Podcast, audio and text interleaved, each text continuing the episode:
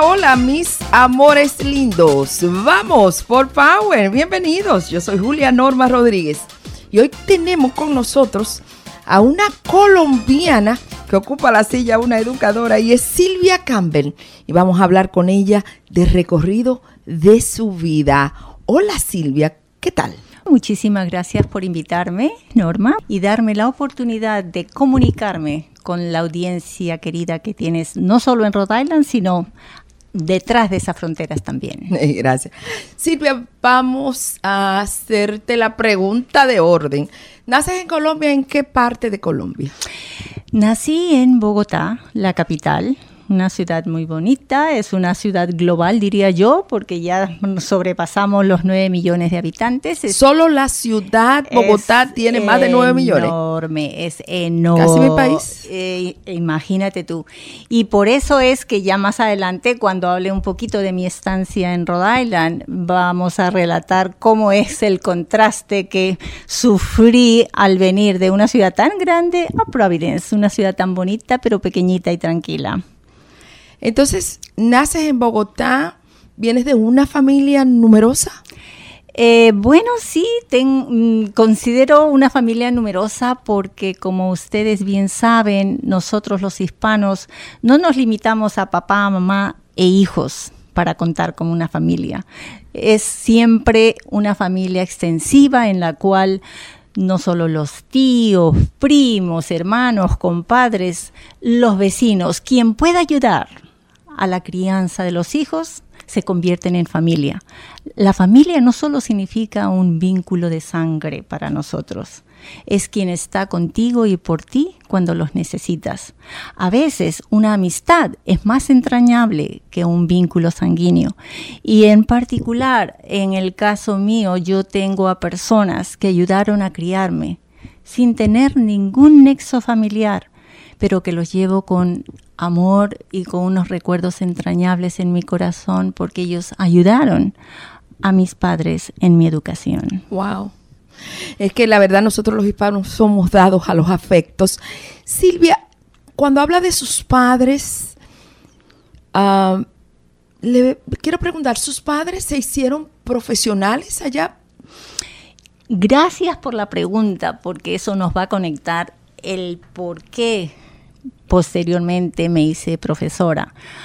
Mi padre terminó la secundaria, pero mi mamita no terminó la primaria siquiera. Era para los fines casi analfabeta.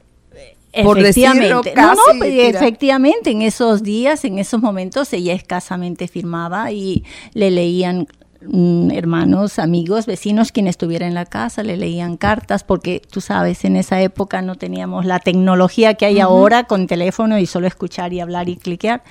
Eran cartas lo que recibía y alguien se las leía. Y es por eso que para ella era tan importante la educación académica, para forjarnos y lograr hacer y vivir muchísimas de las experiencias que ella no pudo por la falta de una instrucción formal.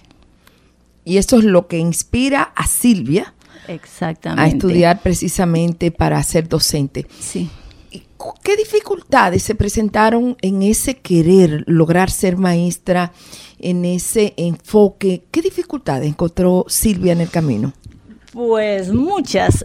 Lo primero que se me viene a la mente es el apoyo instructivo en casa, porque el no tener a una madre, pues no menciono al padre porque como en muchos hogares eh, hispanos, latinos, en esos años, porque ya tengo unos añitos, el padre era la figura representativa de quien provee para la familia. Entonces su presencia no es constante en la casa, en el hogar.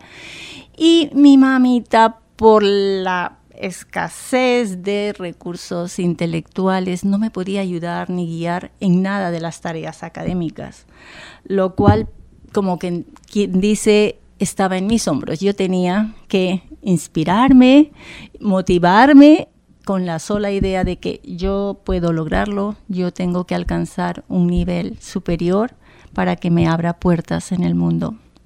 ¿Y cómo vas por Power? ¿Cómo, ¿cómo haces para lograr ir y asistir a las escuelas? No tenías el papá que, que pudiera guiarte, la mamá no entendía, había una tía, una hermana mayor, ¿quién te ayudaba? Ahí es donde vengo a decir, la inspiración la saco de testigos.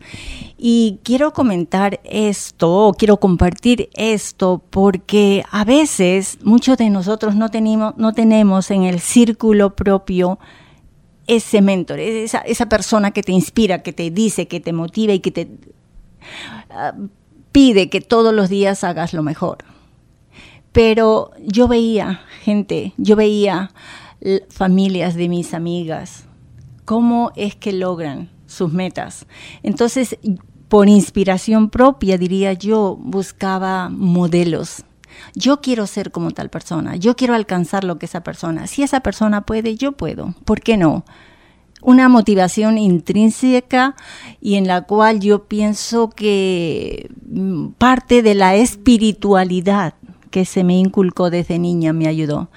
Siempre pensé que había una fuerza superior que me iluminaba y que me iba a ayudar y proteger hasta que alcance mis metas. Sin embargo, había problemas sociopolíticos en Colombia que debieron afectar de alguna manera tremendamente. ¿Cómo fue Tú esa sabes que? Colombia, desafortunadamente, una tierra preciosa. No sé si la has visitado, pero si no lo has hecho, te invito a hacerla. Tenemos de deseo. todo, tenemos de todo. La tierra extraordinaria, la naturaleza riquísima. Pero hay muchas ideologías diferentes, entonces hay bastante conflicto. Hemos pasado y sufrido, yo diría, por no solo, no guerras abiertas como las que estamos viviendo ahora, ¿no? En Europa Este, pero la inconformidad social por los problemas socioeconómicos nos pusieron en una situación de guerra permanente en la cual miles de personas han ofrecido sus vidas y otros han luchado y quebrajado familias completas en estas luchas ideológicas, diría yo, porque al final hay mucha tristeza, pobreza, desamparo, pero parece ser que eso continúa, es un círculo. La situación política y social de Colombia es muy, muy difícil. Precisamente en este mes pasado tuvimos elecciones, bueno, pero ese es otro tema. Lo que yo veo es que no hay un compromiso social honesto por ninguna de las partes. Y los afectados somos los que estamos eh, mirando la oportunidad de éxito, pero realmente hay que esforzarse cantidades porque no a todos se nos dan las mismas oportunidades. Y eso pasa en muchas partes del mundo, no solo en Colombia. Definitivamente. Sí. ¿Perdió Silvia directamente algún familiar en aquella época difícil de Colombia? Mi padre. Sí. ¿Su padre? Sí. am, desafortunadamente, am, como te comentaba, él era el proveedor de la familia y ante su fallecimiento, un- una muerte repentina, pues nos dejó en una situación imprevista y con un futuro imprevisible para nosotros y eso fue lo que me obligó a trabajar desde muy joven.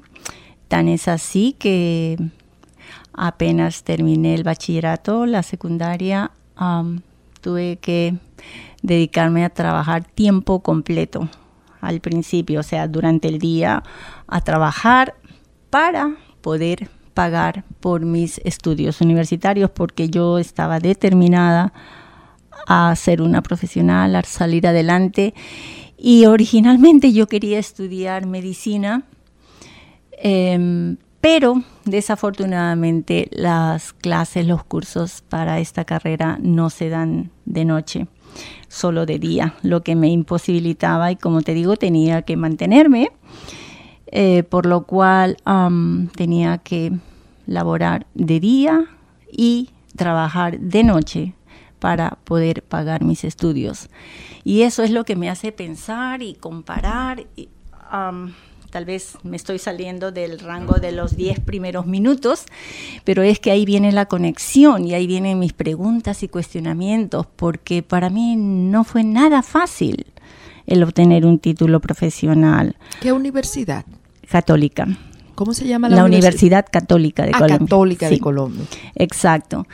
Y pues estudiaba, eh, trabajaba todo el día y de la oficina donde yo trabajaba, la universidad, no era lejos realmente, eh, pero había que tomar transporte público, pero por el tráfico y siendo una ciudad tan grande. Era difícil. Tomaba demasiado en breve tiempo. Vamos a continuar esta conversación con Silvia Campbell, una mujer dedicada a la educación por mera inspiración. Silvia Campbell, en breve volvemos y volvemos por Power.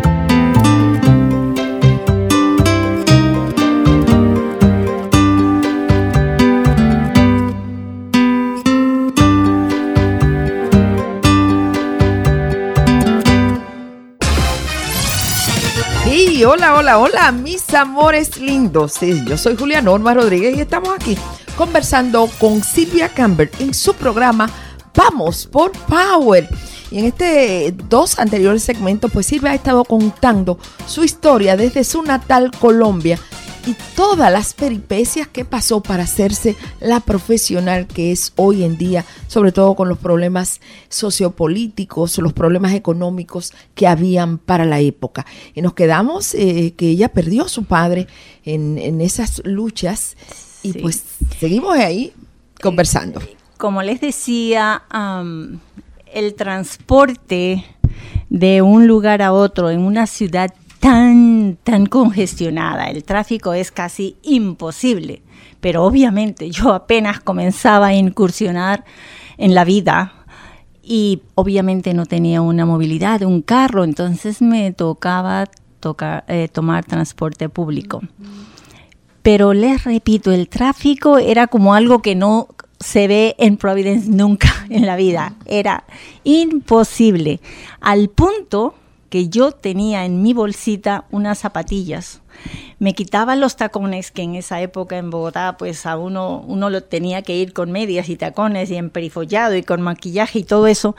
Me quitaba yo los tacones, los ponía en mi bolsita y me ponía zapatillas y comenzaba yo a caminar lo más rápido posible para poder llegar a la primera clase de 6 de la tarde, porque me Wow. gustaba siempre estar puntual.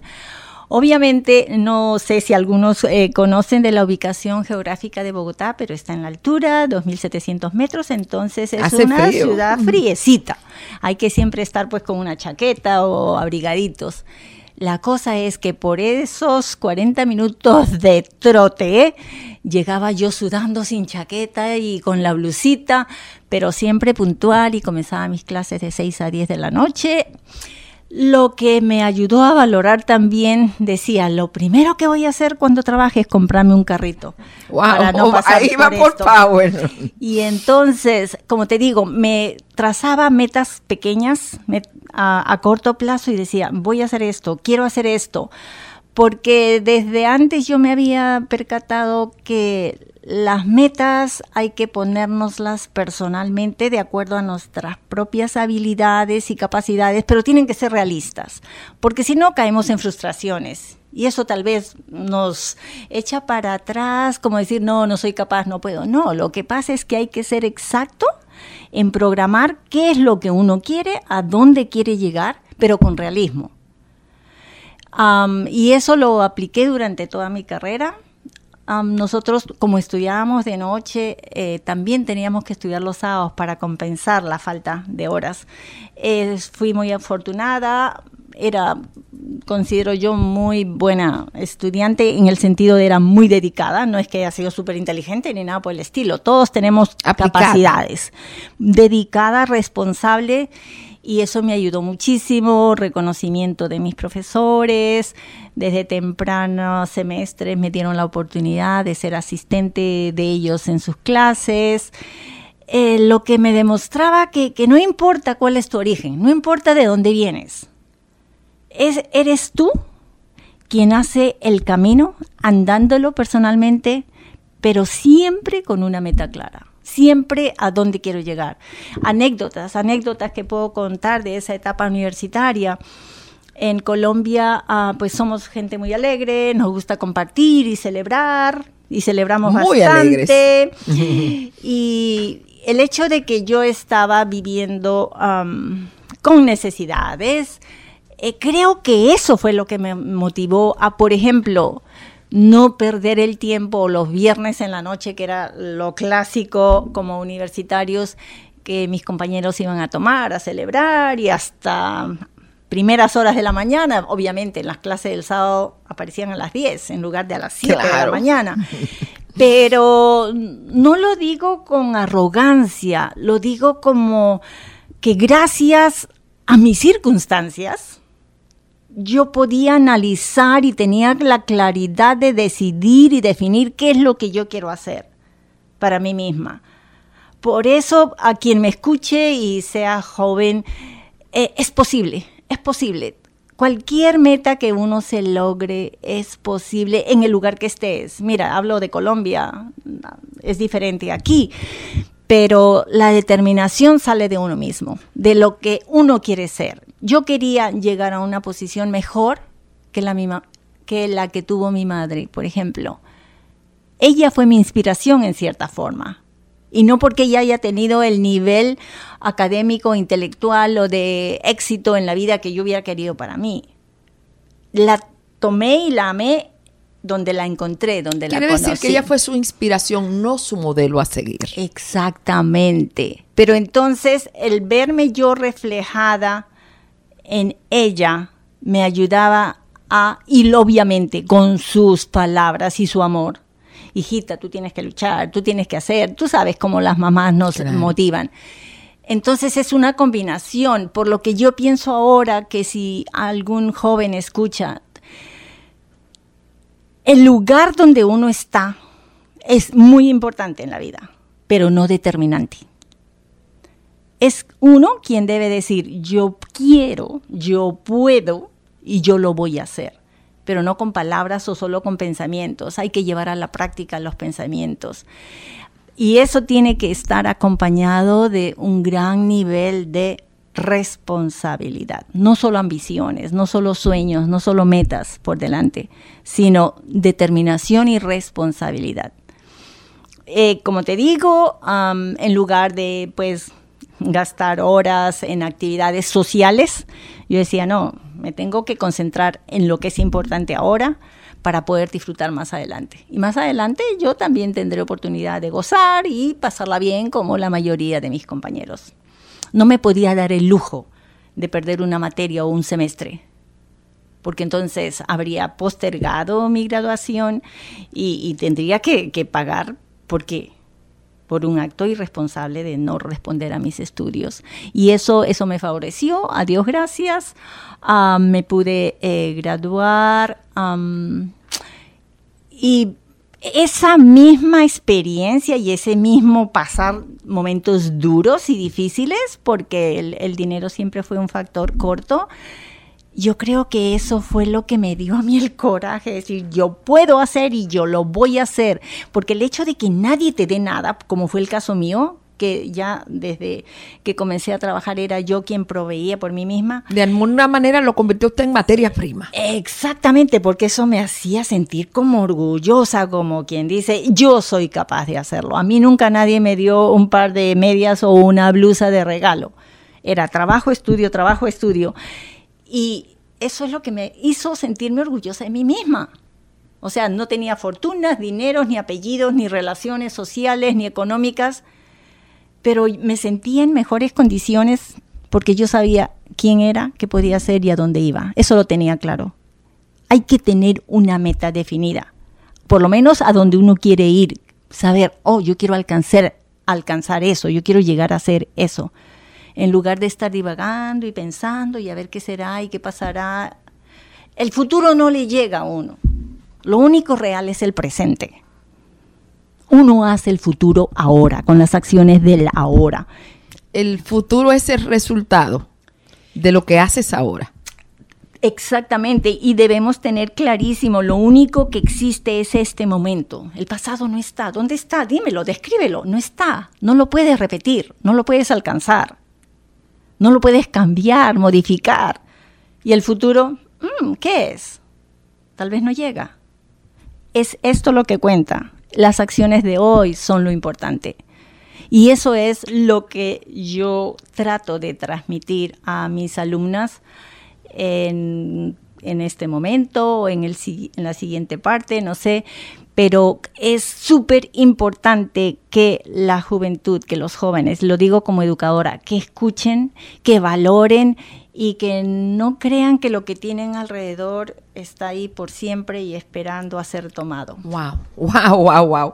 Wow, siento que hemos recibido realmente una fórmula, una fórmula exacta de cómo ir por Power y él nos la acaba de dar pues nada más y nada menos que una gran educadora, Silvia Campbell que pues trabaja para una de las instituciones más prestigiosas y ha sido educadora por muchos años. Así que volvemos en breve en Vamos por Power con Silvia Campbell.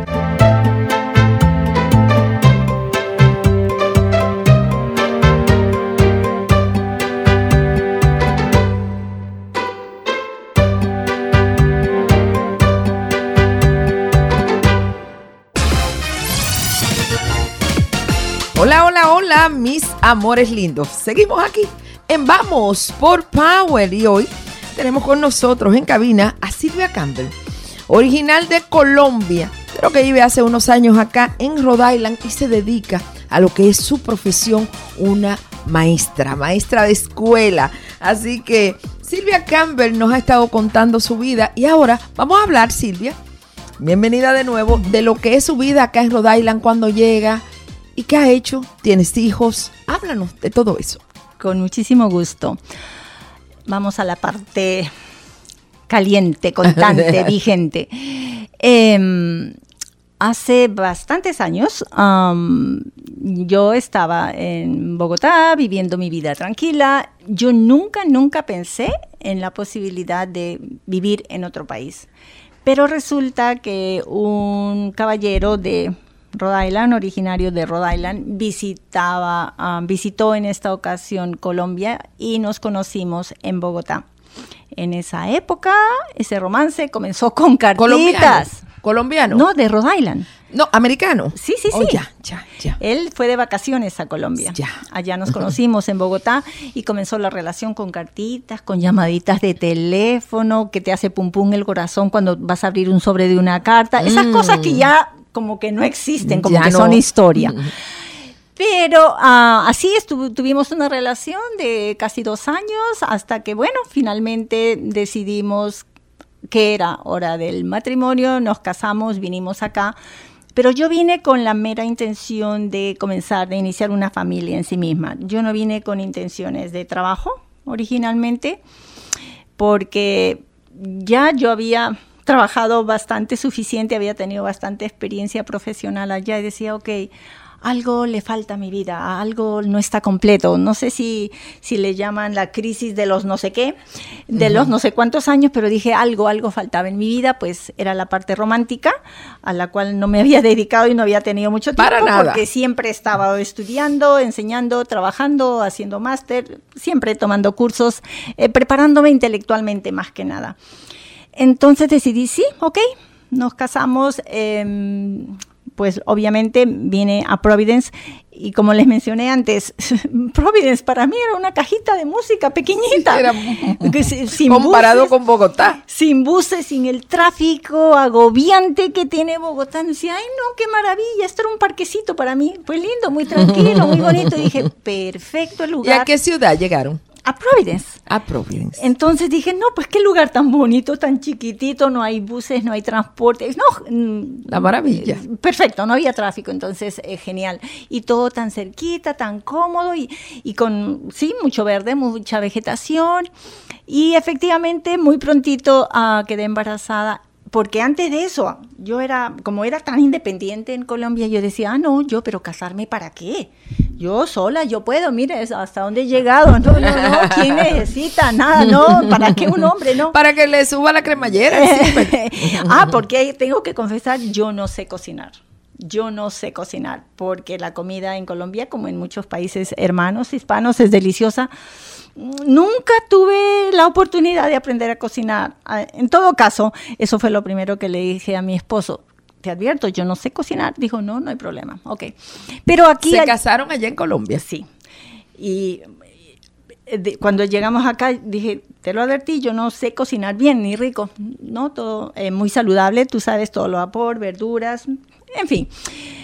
Y al poquito tiempo quedé embarazada y yo ya tomé la decisión de casarme, entonces yo dije, yo voy a tener un hijo, pero va a ser niña. Yo necesito una niña, porque yo quiero más que una hija, mi amiga para el resto de la vida. Como siempre, determinada. Exacto. y ese era, en mi cabecita y nuestro acuerdo era un bebé. Ok, y salgo embarazada y pues esta es la parte anecdótica o graciosa de esta entrevista, ojalá que no esté pasando el tiempo. Y resulta que pues aquí el servicio médico me pareció estupendo, muy buena atención, chequeos y tal. Y tres médicos diferentes me dijeron que la forma en que estaba pateando el bebé, un niño, que era un varón, por la forma que pateaba. En toda cuando iba a hacer los exámenes, un niño. Tres médicos diferentes aquí me dijeron que era un niño. Obviamente mi familia pues muy contentos de la novedad del bebé y ta, ta, ta. Y me mandaron de regalo y todos me mandaron ropitas para niños, celestitas. En esa época, no sé si acostumbran ustedes, azulito, azul claro, celeste, los ropones, los botines, todo. Los regalitos, las cajitas que recibí, todo era de niño. Y cuando, cuando fuimos al hospital el día que nacía... parto? ¡Niña! ¡Wow! Ah, pues lógico, la felicidad. ¡Qué power! La felicidad extraordinaria, porque en el fondo los dos queríamos una niña, pero bueno, uno dice, si ya, pues si viene sanito, no importa si es niño o niña. Estábamos conformes, pero no felices con la idea. Y cuando llega esta criaturita, niña, pues obviamente no tengo que repetirlo, su primera ropa fue azul. Todo era azulito. Esta, estábamos felices con la niña, yo en la casa no trabajaba, solo hablaba con la nena. Oh, me olvidé mencionar que yo me vine con ninguna palabra en inglés porque mi esposo había estudiado español antes de ir. Esa fue la razón por la cual él decidió conocer Colombia. Entonces, desde el principio a mi hija yo solo le hablaba en español. Desde el principio. Y ese es otro aspecto que me gustaría mencionar eh, y hacer énfasis en esta oportunidad que tú me das ah, de compartir mi vida con mucha gente hispana. Eh, por favor, yo ahora soy profesora y recibo niñas que vienen de familias de hogares hispanos y necesitamos conservar nuestro idioma. Por favor, sigamos usando el español en nuestras casas. Que eso fue lo que yo hice con mi hija y funcionó perfectamente. Totalmente. Y, gracias a eso, eh, y después ella valoró muchísimo. Em, cuando la niña tenía dos años comenzamos a pensar en educación de la niña. Como tú sabes, mi vida ha sido muy académicamente orientada. Decía, ¿dónde va a estudiar? ¿Qué va a estudiar? Yo quiero un colegio para la niña. Comienzo a pensar en todo eso. Y mm, mi esposo me, me comentó de este colegio Lincoln, que es solo para niñas. Lincoln School. Lincoln School, en Providence. Entonces dije, sí, pues vamos. fuimos, comencé a, a, hacer los papeles, a presentar eh, nuestra solicitud, fue aceptada. Entonces mi hija comenzó a ir a Lincoln School a los tres añitos, ¿sí? Pequeña. y ella fue sin nada, nada de inglés. Porque en la casa a mi esposo yo le dije, no vas a hablar inglés, la niña yo la quiero bilingüe, solo era español en nuestra casa. Fue con cero inglés al colegio. Comenzamos la primera semana de septiembre. En diciembre la niña estaba hablando inglés.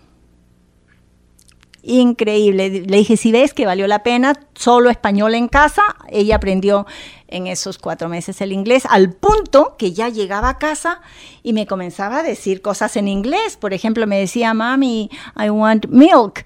Y yo, yo le milk, ¿qué es eso? Y yo le daba un zapato. ¡Wow! Me decía, no, mami, milk. Y yo le alcanzaba un libro. Le decía, yo no entiendo eso, hijita, yo no sé de qué me estás hablando, yo ese idioma yo no lo hablo. A mí me hablas en español, si no, no vamos a poder entendernos. Entonces, si ves, yo le sostuve el español en casa. Entonces, y eso quedó por años. Actualmente, nosotras hablamos, hablamos en español. Ella puede estar en un, grupo. Impresionante. Y ella voltea y estamos las dos o por teléfono. Ella ya es el nexo que tenemos. Ella a mí solo me habla en español. Dicho sea de paso, debe ser por eso que no he aprendido bien el español, porque yo quería que ella lo mantuviera. Y, pues ahora yo me siento súper orgullosa de que ella es absolutamente bilingüe, gracias a esa oportunidad que tuvo de que fuimos firmes los padres, no en esta casa solo español, porque el inglés lo aprenden después en los colegios, en las interacciones sociales. y eso es muy importante, eso es muy importante para preservar nuestras tradiciones, que más que nuestro idioma, nuestra comida, nuestras músicas, lo que yo ponía en casa solo música hispana, porque ella siente, ella vive, ella baila, ella se mueve. Ella solo escucha nuestra música y ella se mueve. Y yo nunca la llevé a clases de baile. Esa es una forma de nosotros promover lo que somos y no olvidarnos. Wow, manteniendo vivas las raíces. Eso es bien importante, ser fiel a nuestras raíces. Y es lo que la profesora Silvia Campbell está dando como consejo en esta entrevista porque le dio resultado con su hija. Hoy por hoy pues habla un buen español su hija y también pues en, inglés. Obviamente. ¿Está en Rhode Island su hija? ¿Vive acá? Eh, no, eh, ella pues pasaron los años, se graduó y tengo que decirlo, en el colegio Lincoln, como trabajo en este colegio como profesora en el departamento de lenguas, nosotros también ofrecemos otros idiomas, ofrecemos latín, árabe y francés. y eso es súper importante ella pasa los años, tomó el francés y el árabe en el colegio porque obviamente ya el español lo tenía, se graduó de Lincoln, muy contenta, muy satisfecha y quiero hacer énfasis en, las grandes oportunidades que da el Colegio Lincoln a las niñas.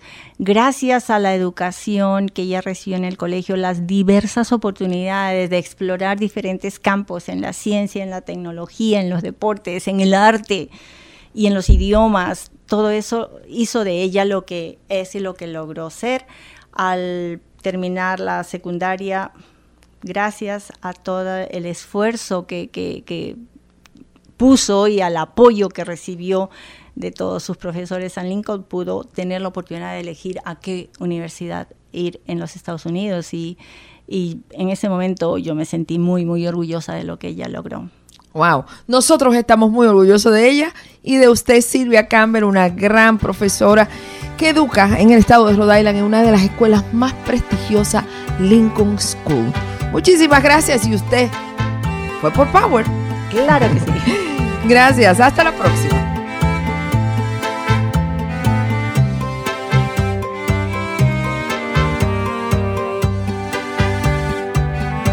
Hey, gracias por escucharnos, gracias por tu tiempo. Soy Julia Norma Rodríguez. Este podcast, Vamos por Power, está disponible en todas las plataformas, por Spotify, Google Podcast y varias más. Es un podcast donde las mujeres somos las protagonistas. Te pido te suscribas y otorgues cinco estrellas si te ha gustado y compártelo con tus amistades. Mi Instagram arroba J. Norma Rodríguez. Envíame un inbox, nomina a alguna mujer y así conoceremos su historia. Este podcast es grabado en el estado de Rhode Island, en los estudios de Poder 102.1 FM. Sí García en la producción. Hasta el próximo episodio. Las mujeres, vamos por Power.